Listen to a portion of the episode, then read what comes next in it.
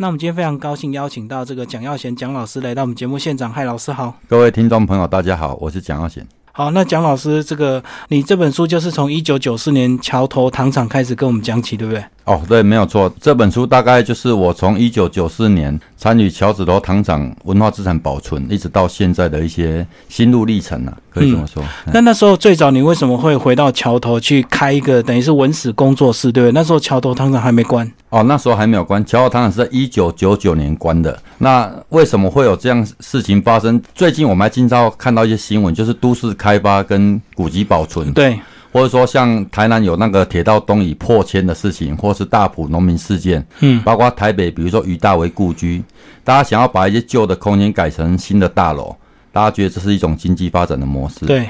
那当初桥头糖厂有一个很大的新市镇计划，就台湾最大的新市镇计划。当时有两个，在台北叫淡海新市镇哦，是，也许台北的朋友比较熟悉，因为现在还在进行中。对对，那在高雄就是高雄的新市镇，那时候是所谓的六年国建计划，做都市开发。这个都市开发有一个状况，就是说我们预期说，因为九零年代台湾经济还不错。嗯，那我们预期说人口会长会成长，所以有新市镇计划，希望疏解都市人口这样子。那事实上已经不是这样了。九零年代台湾其实人口出生率已经开始往下滑了。是，那背后的目的当然就是土地作价的问题了。土地开发了，所以有些政客就已经先这个卡位了。没错，没错，没错。包括那时候我们很多眷村改建，大概是那个时候嘛。对，大概是如此。所以那时候因为这样子，我为什么回到桥头？是因为我那时候刚好大学毕业。那我回去成大读研究所，那因为成大离我们桥头很近，所以当初那一年暑假就住在家里。那家里那个那时候刚好遇到这个问题，也就是说，我们那边原来都是台糖的土地，那突然有一个国家重大建设计划，说要变成一个三十万的人口，嗯，那大家都会好奇这样一件事情。那市中心刚好在糖厂。因为糖厂，大家那时候大概已经觉得说糖业的产能已经不好了，对啊，所以觉得要把它变成市政中心，希望做一个新的发展这样子，大概是这种逻辑。但是那时候我们因为回到故乡才知道说，啊，原来桥头糖厂是台湾第一个工业糖厂，就说台湾其实近代的工业化是从桥头糖厂开始的。那时候就会觉得有一点困惑这样子。我们从小在这边长大，呃，也不知道这件事情，就是说我们从小在台湾。的教育系统跟社会资讯，让我们对土地的认识是很浅薄的，嗯，所以那时候会有个好奇，想要去理解这样一件事，那就投入了文化资产的保存运动，一直到现在这样子。所以，以这个桥头新市镇要这么大的区域，然后桥头糖厂等于整个新市镇的一个市中心嘛。然后当初政府的考量是不是因为觉得台糖是国有地，所以比较好拆，比较容易，比较不会有抗争这样，所以就以这个呃桥头糖厂为市中心这样。哎，应该是有这个考量。这里有有两个考量：第一个，台糖的土地的确比较好处理，因为它是国营事业。嗯。第二个问题就是说，大量的土地作价其实对地方政府最有利，但是他忽略了一个事实。我们并没有这样的人口需求，比如高雄市当初的空屋率已经将近几十万户了，对，所以市区不会饱和嘛。那比如说以台北的地区，大家可能比较熟悉，台北当初淡海新市镇就是这样，它有点像这种模式，就是淡海本来有个火车线淡水线，后来变捷运嘛，哈。那所以其实淡水有三个站，我们桥头也有三个站呐。但是重点是桥头现在只有三万多人口啊。那台北地区因为是台湾的政经中心，所所以它人口成长的速度比高雄还要大，一直到现在台北都还在扩张。嗯，因为我们政经东西都在这里嘛。是啊，当然相对高雄来讲，高雄是个工业地区嘛。嗯，所以它的生产动能、经济动能，包括人口都没那么大，所以这个东西很显然。当然，我们现在回顾已经经过二十几年了，到现在桥头人口还是没有增加。对啊，因为主要就是要有就业机会，才会有人进驻。那其实呢，如果不是这几年房价有在飞涨，其实最早我相信那时候桥头的房价应该一平都不到十万块，就表示说比较没有多人有这样的居住需求，所以它的房价才能够维持长期这么低，对不对？就市场逻辑的确是如此哈，但现在我们桥头的一平土地在新市镇那一平也要四十万了。对啊，现在已经跟二十年前不能。但是但是这个很荒谬嘛，所谓荒谬就是说你地价涨，好像大家有想象空间。当然，你如果是房地产拥有者，你这样想，但是事实上，因为你没有产业，所以那是假的。对，假的原因就是说，我们现在大学毕业生那么多，失业率那么高，低薪的状况，你又不是土地的拥有者，所以我们大部分人是低薪失业的，所以没有产业，这些东西都是假的。它只有让财团跟土地炒作者获利而已。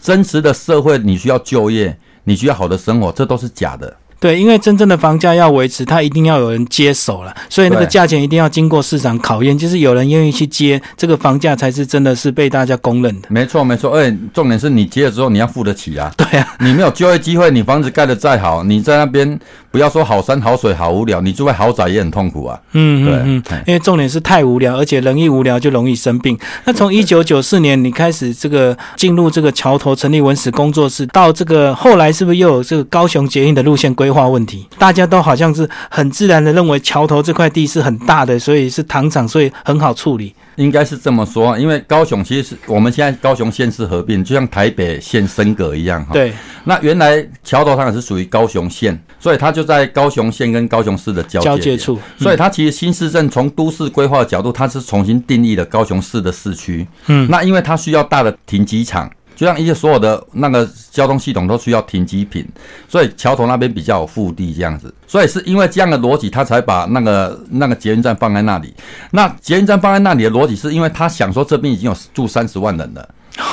你大家想一下，他说他二十四年前想的就是说桥头那边会变成台北的东区就对了，嗯他只要开发一个信义特区的概念就对了。是是，但事实上，这是假设，这是从现实来回顾来讲，从现实条讲，这都是妄想，都是在炒作地价而已。嗯嗯嗯，那整个抗争一直到最后，这个你有一段时间还这个自己盖了一个树屋，跟哦捷运公司对抗。对我我应该讲一下为什么要盖这个书哈。这个大家在台北的朋友，也许像松烟有一个互助联盟，对，就是说我们经常有一个错误的逻辑，就是说经济发展跟环保跟文化是冲突的，这是既得利益者在欺骗我们的。嗯，经济跟环保绝对不会冲突。比如说树是先在那里，路是人开的，所以人要选择要跟树共存或是不共存，是人的选择。呃，对，对，不是树妨碍了你，没有这件事情哈。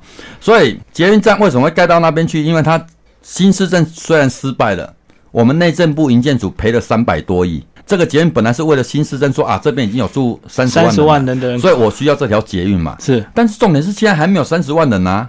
但是它捷运路线，因为它是属于不一样单位的，比如新市镇是属于内政部营建署的，嗯这个高雄捷运是属于金建会的计划，嗯，所以我内政部虽然这个停了，开发失败了，捷运还是要开。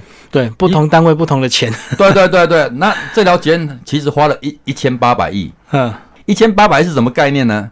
很难有概念，因为我们从来没有那么多钱过哈。那重点是我们当初为什么要跟他抗争的原因，是我们觉得路线要重新检讨。嗯，也就是说，你本来假设这边有三十万人嘛，但现在没有三十万人啊。虽然大家都觉得捷运设施是好的，但是这里重点是没有人嘛。。对，所以你看，经过了这个二十几年，高雄捷运现在一个月还亏两亿耶。对，二零零八通车到现在，对对，他每个月是亏两亿耶。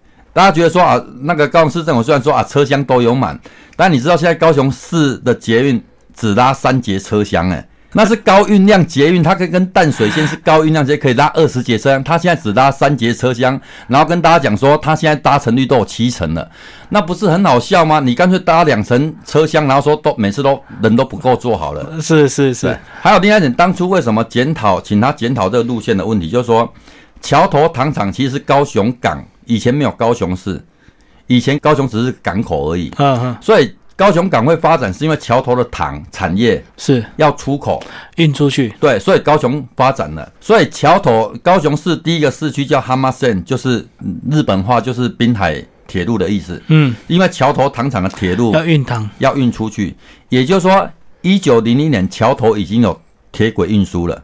捷运很简单，其实它就是轨道运输而已，嗯不要糊弄一个名词，觉得它比较高级。那这条捷运荒谬在哪里呢？因为桥头一百多年前就有火车站了，嗯而且就是通到高雄市的。我举个例子，大家比较容易清楚。以前我们到高雄市，经过南子、左营、高雄三站就到了。嗯，现在的捷运跟这条线是平行的，哦，而且我现在坐捷运要十三站，懂我意思吗？对，当初我们坐火车到高雄市只要三站，南子、左营、高雄就到了。现在我要坐十三站，这是很荒谬的事。也就是说，我们错字投资，你要做这件事情很简单，你只要把铁道捷运化就好了嘛，哦，对对对，对不对？好，你不需要花这一千八百亿嘛。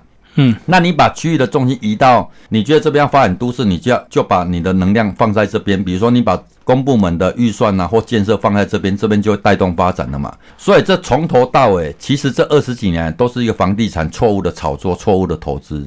嗯嗯嗯，因为新的捷运路线就有人先买好土地，先卡位，而且站设的越多呢，它周边的利益就越大。没错，呃，因为毕竟这个大家还是觉得做捷运比较高科技啊。没错啊，重点是你又买不起房子。懂我意思吗？重点是你又住不起，你你住得起也没有就业机会啊。对对对，因为糖厂本来是一个生产的就业机会嘛。对，也就是说我们没有新的产业机制，所以你看现在大台北以外的了哈，所有的地方像高雄，全部的房地产最蓬勃就是房地产事业。对，因为它是假的经济嘛，所有人都在做利益交换嘛。嗯，没有人在做生产嘛。所所以这是台湾产业很大的空洞化的问题。以前糖业即使它是被国家垄断的威权产业，但是它至少在生产。对，而且它生产，它就自然养了一批就业人口。没错，没错。那现在糖厂已经变成一个观光休闲的一个产地了，就产值就不像过去这个呃农业时代这么有大量的一个经济价值。没错，没错。嗯。而且我们也没有认真发展文化观光啊。对啊，虽然我们大家都喜欢说观光是这个无烟囱啊，是可以长期经营，可是几乎都变搞得像观光业是这样的一个生产没有，这这对，这是很糟糕的。就是说，我们用最廉价的方法，比如说，你看夜市卖的商品，八成都是进口的。对，也就是所有在摆夜市，他只做经销商而已。嗯，他还是没有做生产者。嗯，那你一个地方如果没有生产的话，你的产业就是空洞的，就是假的。因为所有人都在做最浅层的利益交换，那为什么要夜市会蓬勃呢？不好意思，夜市就是店租最便宜又免税金，叫那个卫生条件最差的。那我们国家还把观光寄望在夜市，我觉得是很荒谬的。嗯，因为它就是最低档的。最浅层的那个交易行为，它跟在地文化跟在地生产是最没有关系的。而且他们做的就是低买高卖，就是这样的一个价差行为，他没有办法去做生产。所以呢，这也是为什么后来有一些限制可能好一点，他会去推动一些文创的一些呃商店这样子。但文创通常。九成九没有讲百分之百，很抱歉，几乎是百分之两百都是假的文创嘛。就是说那些文创还是跟地方没有关系嘛。对对，我只是变一个名目，说我叫文创，所以现在我们连卤味啊、鞋子啊，任何东西就要用文创，你懂我意思吗？啊，老实讲，没人敢定义文创。嗯，但没人敢否决文创，因为我好像否决文创，好像我很没有创意这样子。对，那那就变得很麻烦，就好像国王的新衣，每个人都说，哎，我有看到国王有穿新衣这样子，没有人敢去讲说啊，国王原本的腾沙腾口啊。哎，真正的文创是需要艺术家进来创作，而不是这个你买个艺术品来卖掉，这叫文创这样子。哎，我们艺术品都是 copy 的嘛，比如说我们 copy 的龙猫嘛，copy 小丸子嘛。可比是所有日本漫，而我们又不重视版权，然后就是以外国的，比如迪士尼的啊，或是龙猫的卡通放在我们的那个农村里面，这个很好笑啦。就是说，哦，就是很多新的这个彩绘村就是这样子。对，这个东西就很荒谬嘛。就是说，你不但没有，你还污蔑了自己啊，然后盗版了别人的权利。那这样的行为是最不重视文化创意产业的。嗯，因为我们根本不重视著作权，而带头做这样的事情，不好意思，就是我们政府。嗯嗯，对，就是我们政府拿大笔的钱去。鼓励这些人去做了这种抄袭的事情，这样子。然后只要这个村庄一炒热之后，就就变成这个打卡的热点，就很多青少年就很爱去跑这些这个什么三 D 彩绘村，然后到处去拍照打卡。对啊，就只有打卡而已啊，就是你变成一个很浅层的消费嘛。嗯。他即使来打卡，他并没有在这边消费嘛。对对对。那所以他在地的产业并没有建立一个系统，所以拍完照他就走了。那接下来后来这个这个，因为这个树屋当然是国家重大建设，他必推啊，所以。最后抗争当然不会有成果。那后来是怎么有？你又承租了一个叫白屋的一个计划。因为是过程是这样，就是说我们面对国家的政策，国家政策当然不会一下转弯，这牵到很多因素，比如说包括政党轮替啊、民主化的选举啊，或者政策的延续这样子。所以它当然不是说是非之后它就立刻扭转了嘛。哈对。那我们因为一方面就是说我们觉得那个环境条件很好，大家想象一下，它大概就是华山的。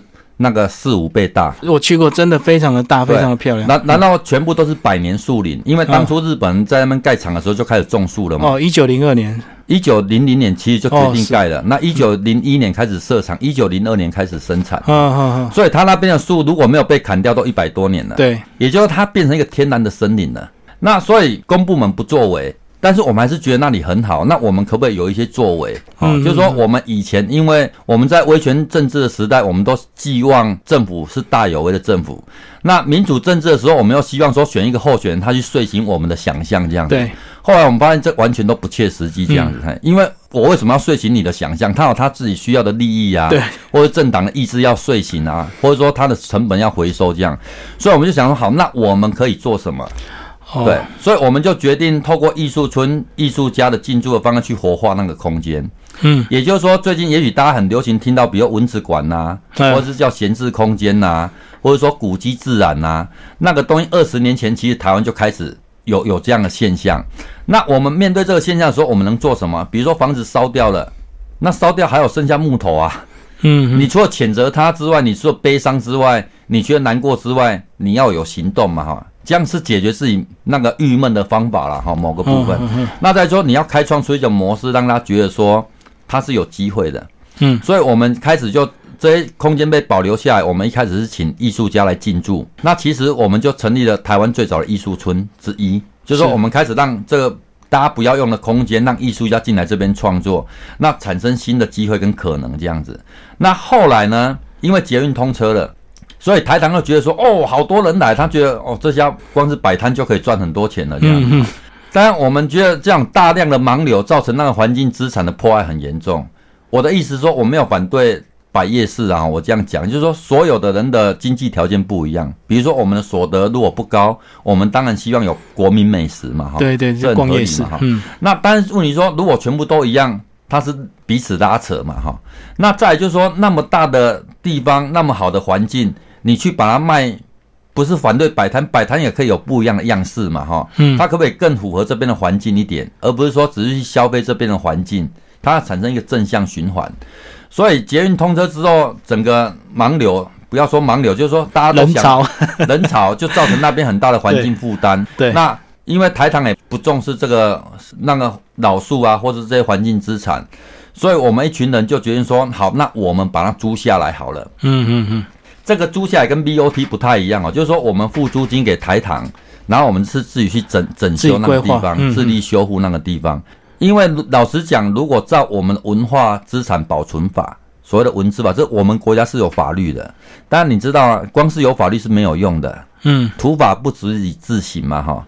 所以，我们虽然有文字法，那边也被列为古迹的，但是地方政府、中央的文化部跟台糖本身就是不理不睬的，对，因为他们觉得他们没有这个经费预算，也没有这个专业能力，就是没钱就不能维护，就对，你要保留就是你给我钱，对。但是重点是我们有文字法通过，就是说你的主管机关或是你的目的主管人，你是有责任要去编预算的。嗯，但是，他们一般们都怠惰。再就是说，我们的监督机关对这个东西也不 care，、所以你会发现说，很多古迹被保留下来之后，它是被闲置着，对，变文字馆，对，它就变文字馆，或者说政府因为已经有那么多闲置空间，他还去盖了莫名其妙的空间，所以台湾的蚊子馆就越来越多这样子。嗯嗯，那所以我们在这种状况之下，只好说，那好吧，我们一年付你租金，让我们取得可以使修复那边的权利这样子。嗯，所以这就是后来为什么两千零八年因为捷运通了，看到那个惨况之后，我们决定说好，那我们一群人一起出钱去把那个地方整理起来。所以就整理出白宫之后，后来过了几年，你们又突发奇想，又变成一个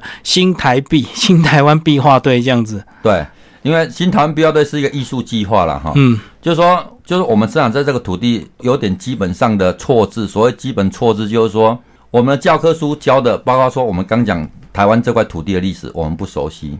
那因为我不小心读文文学跟艺术这样子，嗯，那我也在学大学教过书，每次问学生说什么是艺术，大家都觉得说啊看不懂的叫艺术这样子。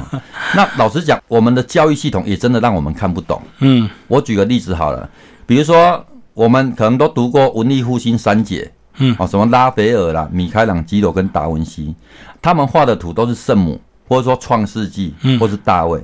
基本上就是画跟基督教有关的关系，但我们这边台湾的社会基本上是一个很多信仰的社会，但大部分的信仰还是拜妈祖、王爷、对对关公。但是我们会被错字，错字就说啊，那叫伟大的艺术。但我们平常在拜的妈祖跟王爷，我们觉得那叫做迷信这样子。叫民间信仰，对 感觉不叫艺术。对，那那这样就很奇怪。我们的妈祖也有雕像啊，嗯，他有大卫、彼得跟约翰，我们也有千里眼跟顺风耳啊，嗯对不对？然后他有守护神啊，我们有生态值啊。也就是说，我们的文化艺术在国家教育系统里面是跟我们真实生活错字的。那我们在教育系统里面觉得那个东西叫艺术，嗯，那我们自己的不叫艺术。那所以一般人不懂艺术很合理嘛，哈。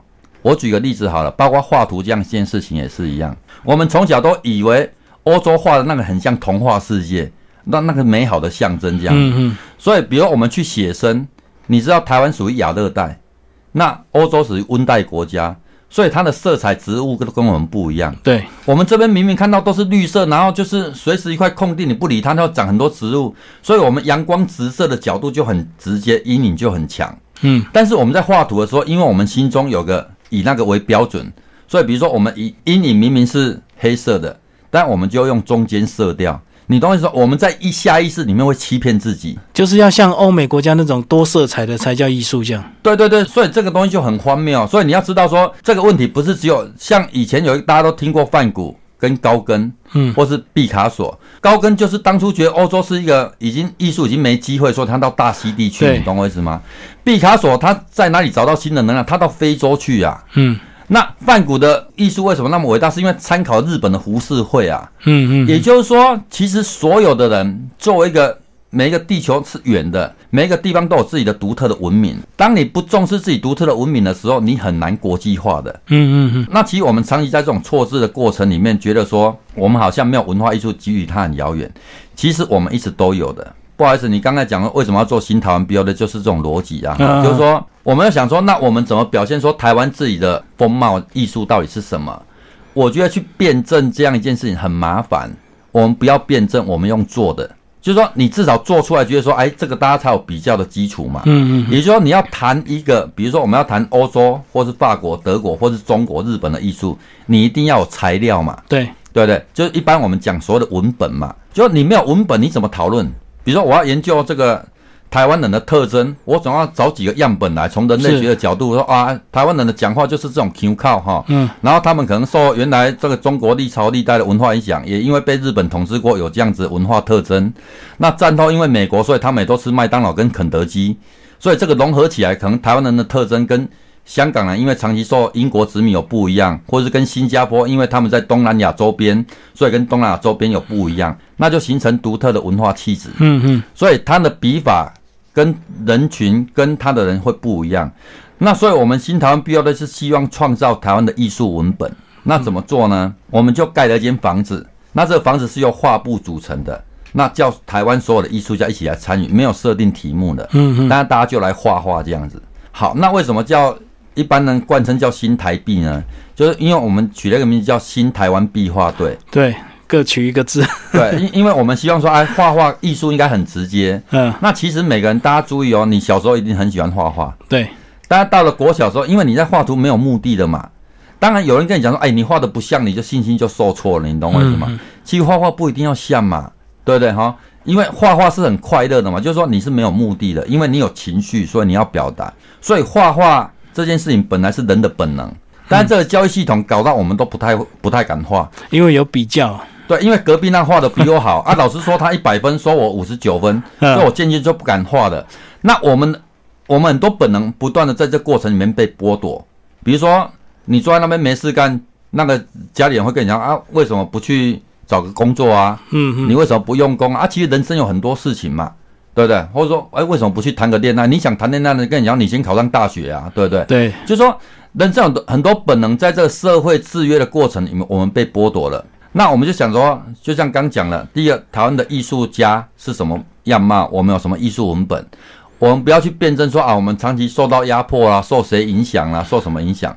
好，那当下我们是什么状况？就找大家一起来创作。嗯嗯所以这样就搞了一个新台湾壁画队这样子，嗯嗯。大概是这样来的。那新台湾壁画队也是确实下乡到处去，等于是呃一个行动计划就对哈、让大家一起体认这样子一个行动艺术这样。对我，我们就是说有点像一间行动美术馆。嗯，那因为我讲下乡，有些在地方人不太高兴了哈。他说为什么不上乡了哈？我们叫做返乡了哈，哦就是说返回土地上这样，就是说让艺术真的发生在生活的地方。我们常会听老师讲说，艺术就是生活哈。对，这个有时候听起来也也很腐烂这样子哈，就是说没有说，当然事实上艺术的确是生活，但是不是在嘴巴上讲的。也就是说，我们应该转化我们生活里面有一个比较开放的思考空间这样子。嗯所以我们新台湾标在成立之后，其实台北当代艺术馆就邀请我们到美术馆去展览。当然，我们觉得要体现我们壁画队的想法，是希望说我们到生活场域里面去创作。所以我们先去做了两个这个返乡的创作计划。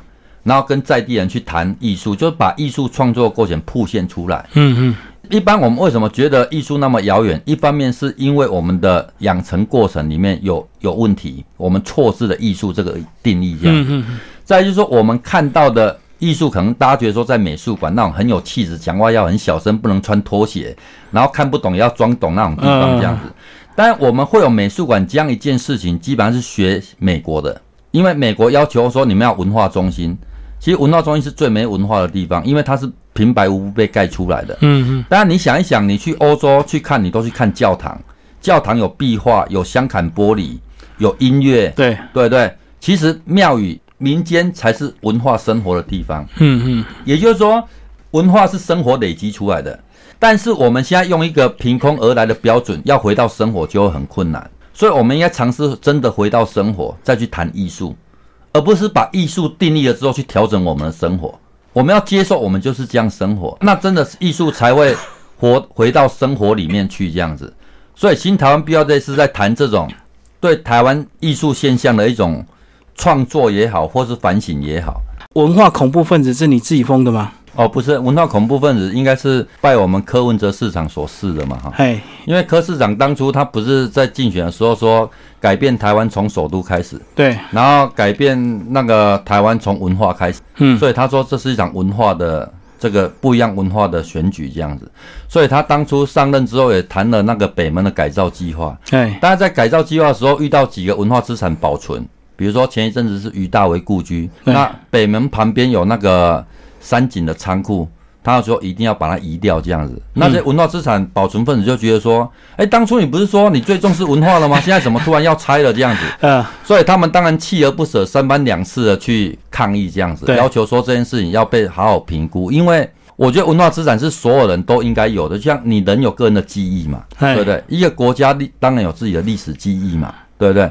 不管是你有什么样不一样的，每个人不一样的阶级、不一样的背景，有他不一样的记忆。嗯但整个城市之所以伟大，是因为它的历史记忆嘛。对，好，那柯文哲觉得这些人很难搞，他说你们这些人真是文化恐怖分子这样子哈。哦，就如影随形，一直跟着他抗争。对不对，对对，所以文恐这个名词就变成这些提倡文化资产保存的人自嘲，也是一种反讽这样子。嗯就是说，因为这些主流的价值，比如像柯市长他这种人生胜利组，从小只会读书，然后当了台大医生，然后他当然也很努力，也很聪明，但是他对文化的认知是很相对在文化资产保存的份子上，觉得他是很浅薄的。嗯嗯。那他为了都市开发的这土地利益，然后愿意牺牲文化资产这样子。所以这个也是他选前为什么要讲的这么信誓旦旦，才会造成他选后被你们这样子无所不用其极的一个抗争，对？他选前如果不要讲那么好听就好。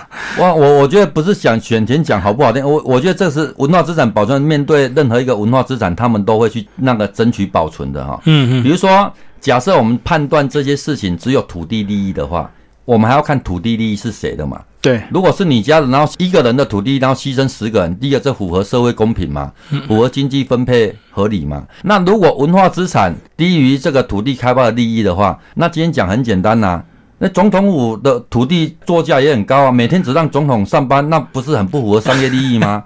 你你懂我意思吗？我懂。那历史博物馆干嘛占那么好的商业区啊？历史博物馆米平盖大楼不就好了？对，如果我们可以接受说这个城市没有记忆，那我们大可以这样做。如果说这全世界评估只剩下商业这样一件事情，那人活着就只有商业啊，那同一个标准也 OK 嘛？那你就把历史博物馆跟总统都拆掉全，部拆掉变成商业大楼就对了。对啊。你如果觉得商业就可以养活大家，那商业是大家要的，那就变成东区就好啦。对，嗯嗯嗯，但事实上不是这样子嘛。第一个不可能有那么多东区，对对不对？再来就是说，社会还有很多阶层需要照顾，比如说我们人即使再会读书，赚的再多钱，我们最舍不得离开还是自己的记忆跟亲情嘛。就是家乡嘛。对，嗯那所以最近有一本书，日本人最近被翻译出来了。他文化这件事情，大家都觉得说文化好像是我们吃饱闲着去干的，要吃饱撑着才去唱卡拉 OK 嘛，嗯吃饱撑着有钱人才去看跳舞嘛。但是文化基本上是国防，我这样讲不是为了汉声广播电台，文化是国防。嗯为什么？因为它是文化认同的问题。嗯当一个人有共同的文化认同，他才有共同的命运感，他有共同的历史，他才会共同去捍卫这样一件事情。嗯嗯，我举个简单的例子，比如说我们在讲语言好了，当你到国外去的时候，你听到一个人同样讲华语，哎，这个人台湾国语呢，你有没有觉得听起来非常亲切？对自己人，小时候你也看过黄俊雄布袋戏，哎，天哪，那我们简直太霸气了。所以你的文化是一种很大的认同基础，你懂我意思吗？对，所以我们今天在讲台湾的国防，台湾最坚实的国防不是我买多少武器，买多少武器当然很重要，但是我们这个同住在一起人如果没有向心力的话，你很容易被瓦解的。所有历来国家会垮，从来都不是外部因素，从来都是内部因素。嗯，所以日本人才会谈说文化是国防，包括以前中国历朝历代都会讲非我族类，嗯嗯，对不对？对中华民族为什么能复兴？当初孙文的口号是驱除鞑虏，恢复中华。是，被统治了两百多年，把满洲人当敌人嘛，连接所有的人叫五族共和嘛，对不对？嗯他要连接大家的向心力，这是什么文化嘛？所以，我们历朝历代都在讲文化的力量，但是我们从头彻头彻尾都被资本主义牵着鼻子走，那忽略文化的力量，甚至不断破坏文化资产。那破坏文化资产，找一个借口，就是说啊，那我们需要经济发展呢、不好意思，经济发展是谁的经济发？我们没有反对经济发展。你今天盖的大楼，但是利益，比如假设赚了两百万，但是利益都是少数人分走，那这样也叫经济发展。所以台湾没有经济发展的问题，当然有经济所得分配的问题。是，到底是谁的利益就对，是大众的利益还是少数人？对，但文化资产是大家共同的利益嘛。嗯，所以就说你生活在这块土地，它事实上发生过这件事情，即使你不认同它发生过，就像我们今天在讲说，这个中正纪念堂就在隔壁而已，或者说台湾历史博物馆，不好意思，那就是两个殖民政权盖的，对对不对？那你要转型正义，这个东西大家可以讨论，当然它是我们历史一部分。它当然是嘛，你不会说拆掉它就不存在嘛。嗯，那我们要不要用健康的态度去面对这块土地？那有些旧的东西我们把它留下来，是因为作为教育跟这块土地的历史事实的证明嘛。那那这样人活着才会有历史感呐、你才会有了解你自己的身世，跟你之所以今天站在台湾在世界的位置是什么。所以文化资产的重要性是在这边，而这些少数的政客或财团会觉得说，你为了一栋老房子阻碍二十亿的发展，不好意思，我讲句坦白，他会在乎没有关系。问题说一般老百姓那二十亿又不是我们的，对，懂我意思吗？那你这些人垄断了媒体，那不断的这样在炒作这样的事情，那台湾会越来越没有文化内容。嗯嗯，我们觉得这是最最大的问题。所以那天我跟那个朋友在谈这件事情，他说：“哦，这样反过来谈，他们才是恐怖分子啊！从我们的价值观，他们才是恐怖分子嘛，对对，对不对？”他说：“你应该叫文化反恐分子啊！”所以我说恐怖主义这是相对的嘛，就像说、恐怖分子这个名字是怎么来，就是当初九一一不是那个中东的塔利班政权他们去炸的双子星大楼，对，所以就美国来讲，他们是恐怖分子。但是大家设身处地想，中东那些国家的分裂跟石油的利益被谁操纵了？嗯然后他们只要坐在桌上按按钮，然后战斧飞弹、无人飞机就去轰炸人家，人家死伤是数以万计的。对，那同时，这些人因为长期上百年来被压迫，他们冒着生命危险，为了对抗他们觉得欺负他们的美国帝国主义，他们是牺牲自己的生命去绑架飞机，然后去冲撞双子星大楼，他们是拿生命去换的。那不一样的价值为什么会冲突？我觉得是有权利的人要检讨的，不是没有权利的人要检讨的。因为没有权利，他只能选择这么做。哦，对，因为他就是被你压迫到那个地方了，所以你有权利的人不应该用这种态度，你应该是思考说，是因为你的权利使用不当造成的。嗯嗯嗯，对，那你去自鼓励仇恨是没有意义的，因为权力在你手中，所以柯文哲他作为市长，他去鼓励仇恨、鼓励对立是不对的。嗯，嗯因为你如果是小老百姓，你被压迫，你有苦说不出，所以你你不得采用你有的工具的手段，才会用比较极端的方式去抗争。可是有权利者，他可以做的方式很多。没错，因为权力在你手中嘛。对对对对。对，所以你不能在那边说风凉话啊。所以这一次我们看到过去很多古迹的这个保存啊，很多比如说呃，明天要被定为这个古迹，今天晚上它就莫名其妙的这个倒塌或是被烧掉，这也是你二十年看到很多这个现象，对不对？对，没有错。但是我觉得反过头来讲，我觉得台湾还是这个社会还是有进步了哈。比如说，二零一六年台湾十大新闻有一条叫“古迹自然”，对自己烧钱，对，那那这个东西就是说，我所谓的进步是说，因为以前这不在讨论的范围，你懂我意思吗？那现在社会开始会讨论这样一件事情，我觉得是好事。嗯嗯，我觉得一件事情要很多人去讨论，它才会变成一件社会的共识。而且才会有力量。嗯，对，没有错。所以我觉得台湾其实是有在进步的，包括出版社要出这本书，那他们业务单位就说这个很冷门啊，不要出啦，这一肯定赔钱的。问题说那个编辑觉得说如果我们不出，就更没有。嗯，我举个例子好了，大家都知道，大部分人都看棒球嘛，哈。对，啊，大家觉得中华职棒很烂嘛，每次都四队嘛，然后弊案不断嘛，嗯，有人从中去牵赌嘛，获得利益嘛，对，然后大家觉得说啊，不然干脆不要棒球好了。但是大家又想说，哦，陈伟英好厉害哦，杨代刚好厉害，在大联盟在哪里发挥功能？那我要讲的是说，如果没有台湾的三级棒球，我们怎么培养得出这样子的人？对对，那假设说我们没有台湾的文化的土壤，我们怎么培养出那样子的人？就像台湾的电视节目，就商人来讲，我韩国买节目，中国买节目，美国、日本买节目，反正你们要看就是我不用自己制作节目嘛。嗯嗯嗯，但这个东西不是一时的商业利益而已，以后我们的小孩子连自己的是谁都不认识了。你说啊，不认识自己没关系，你去做国际公民，他都不认识自己，他怎么做公民？他没有自我人格，他怎么做有好的人际关系？嗯，懂我意思吗？这无关于你的政治口号统独的问题，而是说你在这块土地上你都不认识自己这块土地，然后你出去说我是世界公民，人家问说啊你是谁？那你说我是台湾人，或者我是中华民国人，但中华民国历史这块台湾这块土地你都不认识，那人家来就说你们有什么？说哦，我们有夜市，有鹅阿米耍，你你懂我意思吗？你可不可以讲一下你们自己的故事？事实上每个人都有的，对，所以台湾会越来越没有竞争力，就是这种逻辑。我们二三十年前台湾的电影，台湾的新电影，侯孝贤、杨德昌，一直到蔡明亮或李安，他们之所以能够养成，不是因为商业利益，是因为文化内容的土壤。当然，我们大家现在想，我们下一代在看什么？我们下一代在看迪士尼卡通、日本卡通。我是说，这全球性文化这无妨。问题我们有没有自己的东西给他？那他如果没有，他只能做二流的日本人。嗯，他只能做三流的美国人，他永远成不了有独立人格的台湾人，因为他从小都是吃外来食品，懂我意思吗？他的文化认同一定会错乱。所以我跟你讲说，文化是国防是这个概念。嗯嗯嗯，你要不要成立一个有自主性的独立的民主？就像当初，即使我们在反共抗俄年代，台湾为什么可以装进自强？因为我们很清楚，我们背负了反攻护国伟大使命啊。嗯，在那个年代的时候，你懂我意思吗？或是他透过压迫，或是思想，或是教育灌输你嘛？虽然我们觉得说，我们现在回过头来觉得那是荒谬或是不对劲的。当一个国家不能没有文化价值、意识形态的价值，嗯嗯，那现在是个开放的社会、全球化的社会，你面对全球的竞争，更要清楚你自己的角色是什么。嗯不然你就是一个无根、没有自我的人。你不止没有国格，你还没有人格。而且这个是长时间累积的影响，就是你现在可能拆掉一个古迹，你觉得没有什么；你现在把一段历史磨掉，你也觉得没有什么，好像觉得能吃饭最重要，能够商业发展、经济利益、有工作机会最重要。可是最后的这个后果都是二三十年后就会真正的出来，对不对？没错，所以你这套非常标准，而且是通常大家都会讲，就是说他觉得没有盖大楼就没有工作机会。我当然我跟你讲说，盖大楼是他们的工作机会。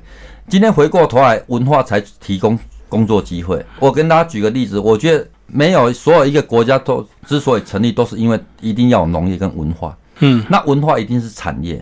我举个例子比较俗通俗一点的，比如说我举我们台湾人如果过世了，好，一般的民间信仰你会去请道士嘛，对，或请佛教来助念嘛，对不对？嗯，你要用棺材嘛，对不对？你会有神主牌嘛，或是你有你的仪式，不然这就是文化。嗯嗯相对来讲，比如说宾拉登被美国枪杀之后，他两块白布就包起来就丢海里面了嘛，嗯，这就是文化。所以文化从来都是产业。比如说，什么叫文化产业？台湾最大的内需产业，大家知道是什么？是教育。教育就是一个产业。我们国家有编二十二趴的教育基本预算，仅次于国防预算。嗯嗯对，那台湾有一年有九百亿的补教业，你说哎，补教业不能当饭吃啊？我觉得大家他引用这个东西的时候，是忽略一个基础事实，不是我要去发展经济去创造 GDP，这叫有饭吃。我们台湾如果没有农业，如果没有文化价值，今天补教业之所以蓬勃发展，是因为我们升学主义，嗯，它形成一个产业链。对，所以每个人都鼓励大家去读书。所以现在去读大学，你不是在创造自己的就业机会，你是在保障老师的就业机会嘛？对不对？对，因为我们现在教育系统已经还是在维持那种把学生当市场，那老师是就业人口，因为他没有培养学生面对未来的市场。嗯嗯嗯，那为什么没有培养学生面对未来市场？你今天出门哈，你所谓高科技员工，你还是大部分还是穿无尘衣嗯，在做代工嘛？那个真的不是就业机会啊！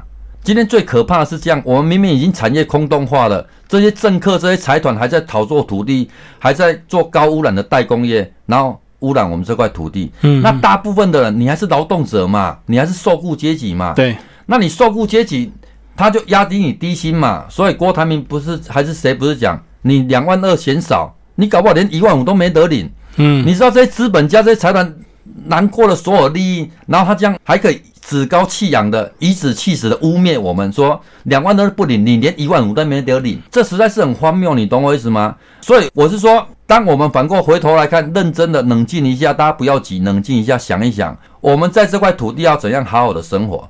从小大家都讲过，要生活下去，阳光、空气、水，对，阳光、空气、水。现在台湾的空气不能呼吸了。嗯，然后财团说他要加大发电量，不然没有产业，我活都活不下去，我干嘛去工作？对不对？我们的水资源全部都被垄断，被高污染工业垄断了。嗯，我连喝水都没有办法，我现在都要去买矿泉水了，我就赚不起钱了，我还去买矿泉水。我如果说天然的水很干净，我直接喝水，我需要花钱嘛？对不对？那阳光也是一样的，阳光跟空气污染是一样的。我们今天感受不到好的阳光了，然后我们说经济发展是为了追求美好的生活，这不是很荒谬吗？你为了那些不确定的数字，而且是别人的数字，然后把我们的环境破坏掉了。嗯，所以我们台湾的年轻人用脚投票嘛，找不到工作嘛，对，空气污染很严重嘛，教育体制没信心嘛，所以结果就少子化。台湾的出生率今年又创历史来第二低啊！年轻人会感受到社会条件的，所以回过头来，我们对这块土地没有信心。如果从文化开始建构起来，我觉得是会比较是比较基础的做法。是。对，嗯，最后蒋老师帮我们总结一下，你这二十几年这个呃，不管是对文化或者是对这个桥头的一些抗争，最后你的心得，我方相信一定有很多人支持你，也有很多人讨厌你，对不对？然后你这二十年这样子，你觉得这样值不值得？我我觉得当然很值得啊。嗯那所以很多人讨厌，我觉得人这件事情，我觉得是机制的问题。嗯，比如说我们这样的想法，对在机制里面他会很为难的。对，他也许不是不觉得你讲的没道理，但是机制导致他会很为难。就应该这么做，他不能支持你。对对，比如因为比如说我们官僚系统原来的运作方法，嗯他觉得这个东西就对他来讲就是很为难这样子。那这样做，我们可以在这种逻辑里面，就像大家会觉得说我们好像不务正业这样子。但我反过来想，我们的正业有什么？你去做公务人员吗？你去做工吗？你懂我意思吗？我们这个社会只有这些创造的可能，那要不然你去做高污染的这个产业，然后这样去开心吗？比如说最近大家谈那个台积电张忠谋要退休了。嗯，他的确是一个了不起的人，创造台湾的半导体的科技，然后市值占全世界的百分之五十几。但是大家知道它耗消耗台湾多少能源嘛？嗯，再就是说，它占的市值有百分之八十的股东基本上是国际资金，哦，外资，对，基本上是外资，也就是说赚十块钱有八块钱是外国人赚去的。对，那他用了台湾的土地资源，当然培养了台湾的能力。我的意思说，这是一种，我没有否认说它很伟大这样一件事情，但是全世界不会只有单一价值。对嗯那我们有一个好的方式，就是说我不要消耗那么多能源，对不对？然后我我们可以有一个好的社会，不要贫富差距那么大。嗯嗯嗯，那这不是说我去抢有钱人，我去仇视富人，不是的。我们需要一个合理的制度，比如说环境成本应该要提高，你要让相对中低阶层他活在一个合理安心的条件之下，比如社会互助，然后你有合理的所得。那这合理的所得建立在我可能有一个好的环境，嗯，那你不能让穷人他不止所得都没有，连环境都没有了，连他文化信仰都没有了，这对世界上对社会来讲是很危险的。就是当这个社会如果贫富差距越大，仇恨越大，然后没有共同的理念跟文化来支撑的话，这个社会是会动荡的。其实台湾现在已经很危险的，嗯所以你问我说，这二十几年来，我们当然得到很多人的在体制外得到很多人的支持，大家互相取暖。那大家也觉得说，在土地上可以好好的生活。很多人说，比如说劳基法好了，在这制度之下，劳基法是保障受雇阶层的最基本权益。嗯那像我们这种比较像创业者或自由工作者，不好意思，我们连劳基法都没有嘛。嗯，你懂我意对思吗？好对，当然问你说我们在社会还是活得好好的。也就是说社会除了这个制度之外，人性的部分，嗯比如你你觉得我也不是什么坏人，对不对？那我做的事你又觉得有道理，对不对？你也许请我吃个饭嘛，或者说在你能力范围之内帮忙我嘛，或者说那我觉得好的社会是一个互助的社会，是啊，对，而不是每天都在计算 CP 值、雇佣关系、GDP。不好意思，那些 GDP 只有对炒作股票的人有意义，对我们一般老板是完全没有意义。所以到现在，政府还在不断施出利多，鼓励你去买房子。你买了房子，不保证你有就业机会啊！你嗯买了房子，不保证你有美好的生活啊！那回过头来，我们可不可以追求基本的好的生活？就是说，好的空气环境，好的人际关系，嗯，好的社会互助体系，可不可以这样去思考这个问题？这样子，所以这是我二十年，我觉得，我觉得台湾这个社会还是有很大的部分不是在这种体制计算逻辑之外的。那你透过文化的理解，跟你，你把你的生命跟这个土地互动，我觉得你得到的会更多这样子。哇，今天这样非常高兴邀请到这个蒋耀贤老师来介绍他的二十年呃文化恐怖分子的深情自白，我的荒唐进行式，远足文化所出版。那听众朋友有兴趣，当然欢迎呃找这本书来阅读哦。呃，其实里面还有很多精彩的，我们还没有时间聊到，包括这个金甘蔗影展哦，呃，里面还有很多。那欢迎听众朋友来多多来看这本书。好，谢谢我们的蒋老师，谢谢，谢谢。